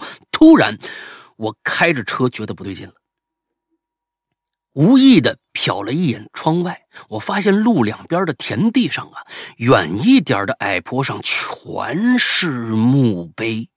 再仔细看那两边的房子，那他妈哪儿像人住的房子呀？明明是废弃已久的村屋了。哎，这就相当于误入了一个封门村啊！你们可以想象一下，一条路在中间，两边全是密密麻麻的这个墓碑和荒废的村屋，并且这时候啊，天已经慢慢黑下来了。那是一种什么感觉？于是我们带着一身鸡皮疙瘩呀，掉头沿着原路返回。我们下山，再一次到了景区门口的地方。在 A P P 上联系那位发帖的网友，正好那网友啊立刻回复我们了，让我们到一个路口拍一张路口的照片给他们。他给我们指路，往左还是往右？最后在天黑之前，我们终于找到地方了。不得不说啊，这个遗址给人的感觉就是压迫感极强。尤其是当看到这几个雕像的时候，会莫名其妙。哎，呃，为什么说这几个？是因为它底下是朋友圈，是贴了九宫格的那个照片的。嗯，我当时看了，我当时都我我那个照片我都看了，挺瘆人的，那挺瘆人的。嗯，呃，尤其是当看到这几个雕像的时候，会莫名其妙有一种敬畏感。但这和你在那些买票让你进去拜那些菩萨的雕像面前是完全不一个感受的，因为那是一种让你感到这里真的会有心诚则灵这么一说的地方。看着这仅存的遗址，不只是觉得这是一种时光的记忆，而是对传统文化摒弃的遗憾。留下来的除了一抹商业街庙会气息，让后人觉得。来这里本就是一种错误，所以重建是让原本的所拥有的越来越好，还是越来越无聊呢？相关人员也不会考虑太多吧。但把鬼国神宫的遗址全部拆掉，唯一不拆掉这几座雕像，应该也是有原因的吧？他们也害怕，真的这里会心诚则灵吧？哎，这是这位。朋友说的，看来他在二十年前去过一次丰都鬼城，给他留下印象最深的就是那个那个，哎，他说的是什么？我给大家再说一下，这个是鬼鬼什么庙？因为我没去过丰都鬼城啊。这个丰都鬼城到了就是丰都啊，鬼国神宫。嗯，鬼国神宫，这应该是一个呃。丰都鬼城一个相当于算算是历史建建筑吧，但是能够。追溯到什么时候，我们并不知道。这个鬼国神宫到底什么时候建的，我们并不知道。如果这是一个清代的，甚至是明代的建筑，那就拆掉的话，那真的就跟我刚才说的一样啊！就最开始那个 Heaven Store 上房揭瓦，我都觉得让人真的是令人发指。老祖宗留下来一些东西就这样拆掉了。呃，丰都鬼城，那真的是有可能是觉得上响应上级号召。说啊，不能有封建迷信吗？那封建迷信那 OK 啊，那你可以把雍和宫、把各种各样的寺庙全都砸掉才是啊，对不对？啊，这所因为佛教本身你要说的话，它那也算封封建迷信啊。哪是哪些哪哪有那么严格的分这个区分呢？哪有那么严格的区分呢？难道《西游记》里边那些鬼鬼神神里面没有佛祖的形象吗？也一样有啊。那为什么不允许这些小鬼的存在呢？那也是文化的一种啊，那就是糟粕。神文化是文化，鬼文化也是文化呀。所以到现在，其实这一点上来说，其实是我们最大的遗憾。我们保持着，上次我就说了，保持着什么五千年文化在那自居，感觉上自己好像还是藐视全世界人一样。我们有最长的文明，但是你的文明已经丢的已经差不多了。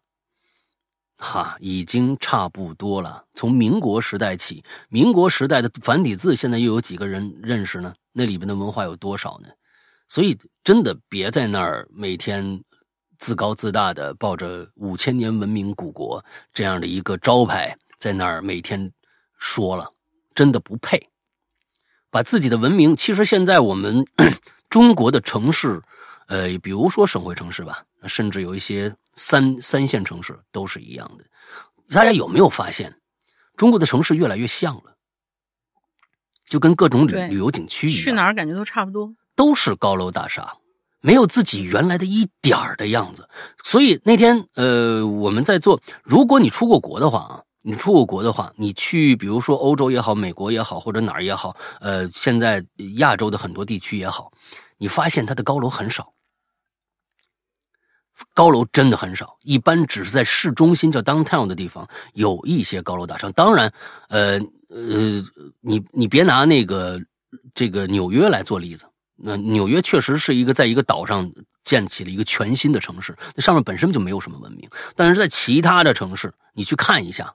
比如说你洛洛杉矶，我第一次去到洛杉矶的时候，我发现底下全是平房，啊，全是平房，没有高楼大厦。当然，你也可以说啊，人他那人少，不需要建那么多高层建筑让让大家去住。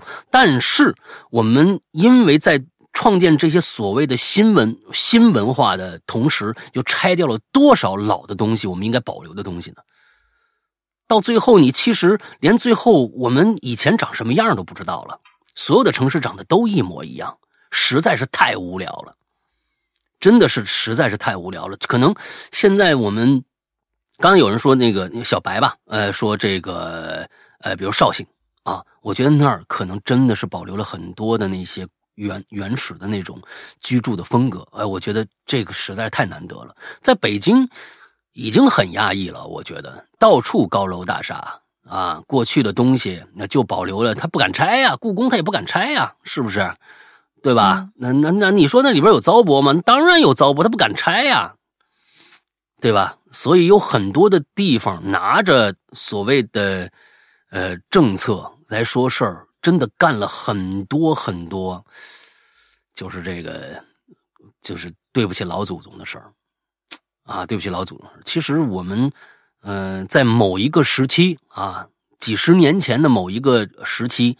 已经拆毁了太多太多我们应该保留下来的文明了，但是那没办法呀，嗯，确实就是那么一个意思。但是现在，不要再这么愚昧下去了，好不好？就是能留一点给后人能看的东西，行不行？全都一水的古镇风格，有什么意思呢？上一次旅游我就说过了，真的一点意思都没有，完全不动脑子。就就是模式化、模块化建筑就完了嘛？真的是深恶痛绝，深恶痛绝。嗯，所以其实有很多的老一辈的，呃，像我父母这些人，他们对旅游的概念其实跟我们不一样。有的时候对旅游的概念，他们觉得旅游就是那种，哎呦，就就看看就行了，感受并不重要啊，就跟逛公园是一样的，看看就行了。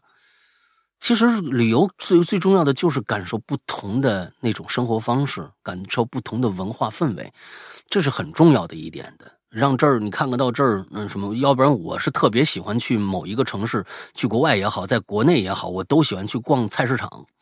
这是我的一个癖好，就是去去到这儿一个菜市场集市，我去看看，这才是真正老百姓他们生活状态的一个最浓缩的一个地方。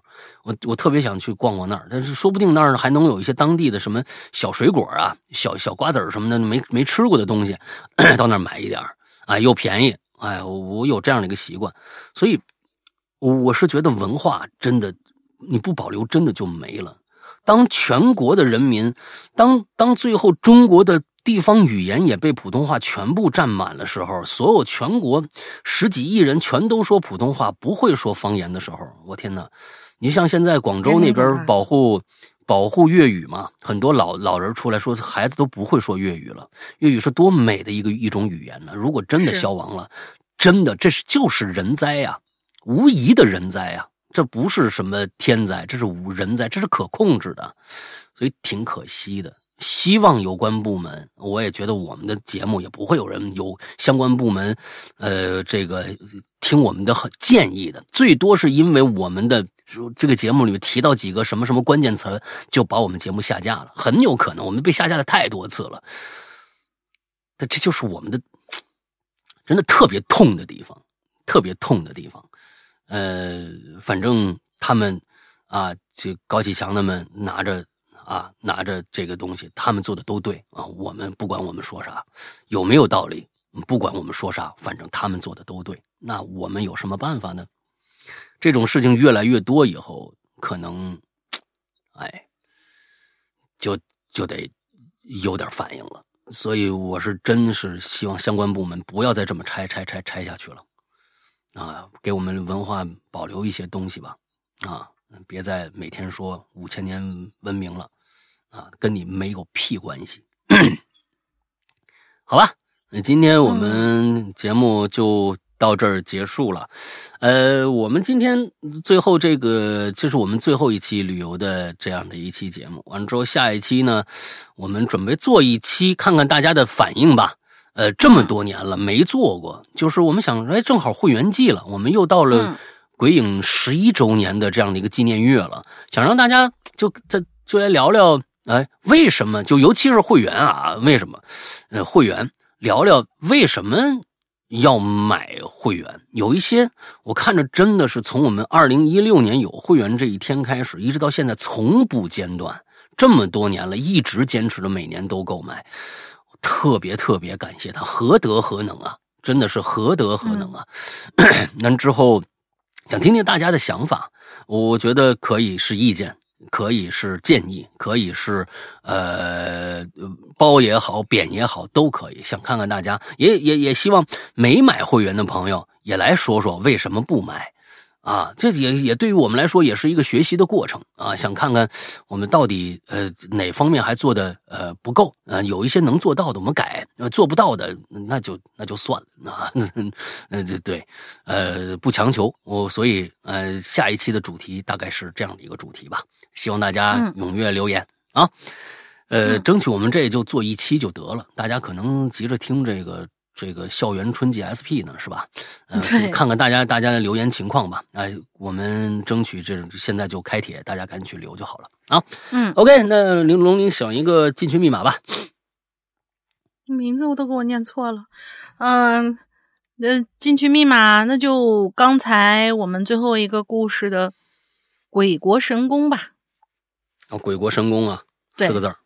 我觉得我们值得记记记忆一下这块遗址啊！我刚刚查了一下，九三年建的，但是我觉得里边肯定保留了更多老一辈儿里边所蕴含的一些东西，所以才会让这位鬼友觉得很可惜。他可能看到的二十年前的这个东西，呃，他二十年前也基本上就是两千年左右的时候，可能保留了那老东西，保留的更多一些。我记得丰都鬼城不是应该去看那些风化的那些过去的城墙吗？呃，在在我的印象当中，丰丰都鬼城好像是看那个的。现在看来是里边建了旅游区啊，那旅游区。那么是九三年建的是吧？嗯。呃，对，那有可能呃也算是有历史的东西了吧。但是不过呢，我确实对丰都鬼城，我不知道这个。《鬼国神功》这个他做的怎么样啊？就是整个他的这制作工艺怎么样？我是从小进各种各样的这个公园里边建的那个鬼鬼屋、鬼城啊，里边什么也是什么十八十八层地狱，给你弄那个下油锅什么的，就用弄那个用那个泥。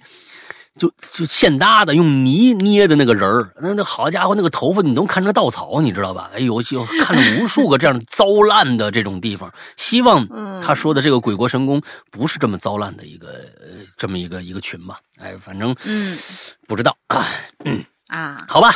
嗯，那今天最后跟大家聊一聊这个会员，呃，我们的会员呢是在我们的 A P P 啊，嗯，这在我们的 A P P 里边的，呃，安卓和苹果都有，呃，我们的这档节目运作了这么多年，其实全部靠我们这样的会员和购买单个故事来维持下来，人数不多，但是我觉得，呃呃，起码够我生活了，够我生活的话，我觉得，呃。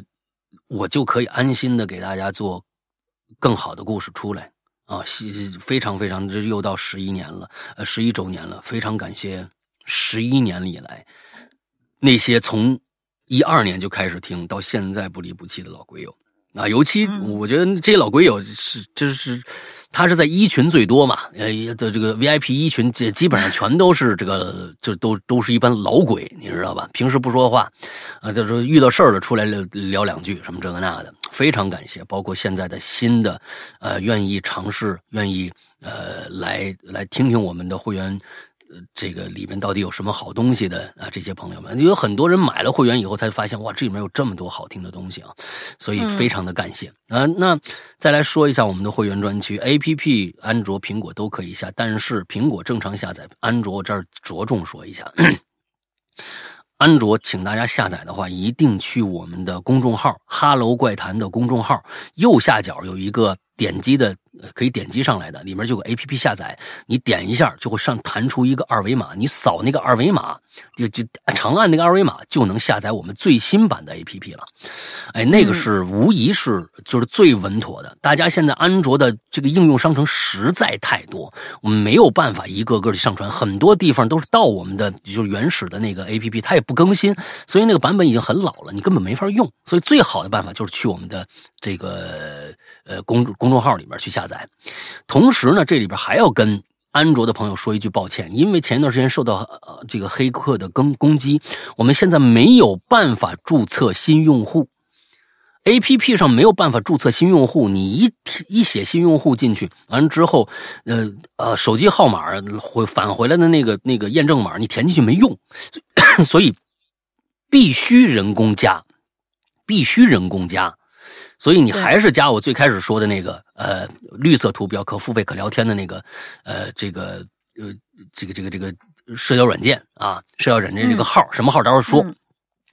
同时呢，有很多我在这还要说一句，其实这里面有误会，因为我们在这些平台上面，不管大山也好，水果也好，呃这些平台上放出我们的节目，榴莲呐，奇了怪了呀，其实这些全部是免费节目，而且呢。呃，大家有可能会有人误认为我们的会员专区里边是更多这种题材的栏目，比如说更多的奇了怪了，啊，大家很肯肯定很多人说，哎呀，这是不是有一些彩蛋在里边？没有，我们的会员专区里边百分之九十的内容是我们的这个恐怖音乐广播剧。恐怖惊悚类的音乐广播剧，请大家一定注意这一点。所以呢，我怕你花冤枉钱，你进去以后发现，哎，我这里面没有那种访谈啊，确实没有。我们是更多的故事类的东西啊，所以大家请大家一定注意。不过这些故事类的东西全都是精心制作的啊，可能会让你对有声书这样的一个东西有一个重新的一个认知吧。对，所以请大家去支持一下。另外呢，我们三月份就要开始我们的这个打折打折月了，整个月都是打打折的一个价格。呃，原价二三八，现在幺九八就可以得到便宜四十块钱呢。所以大家赶紧啊，想去支持的话，或者到了续费了，该续费了，赶紧去，可以去在这个月完成一下。大概就是这个样子吧。嗯，加什么号呢？就是这个。绿色图标可聊天、可付费的这样的一个社交软件啊，这号叫“鬼影会员”，就是我们节目老的名字“鬼影人间”那个“鬼影会员”的全拼。鬼影会员的全拼就可以加到我们了，请一定在备注里边写一下我要加会员，或者我要了解关于会员的相关情况，或者我已经是会员了想进群等等的关键词，你可能更快的能够被呃带进来。因为你不写的话，我们总得问你一句，你是要加会员吗？因为怕有加一些很无聊的人进去嘛。如果你回答是，我们就让你进来了，我们就开始走流程了。好吧，大概是这样。这个月呢，加的人可能会比较多，所以呢，有一些延迟也是正常的。不过不用催，不用催，一定会到你的，好吧？嗯，大概就是这样。那今天的节目到这结束，祝大家这一周快乐开心，拜拜，拜拜。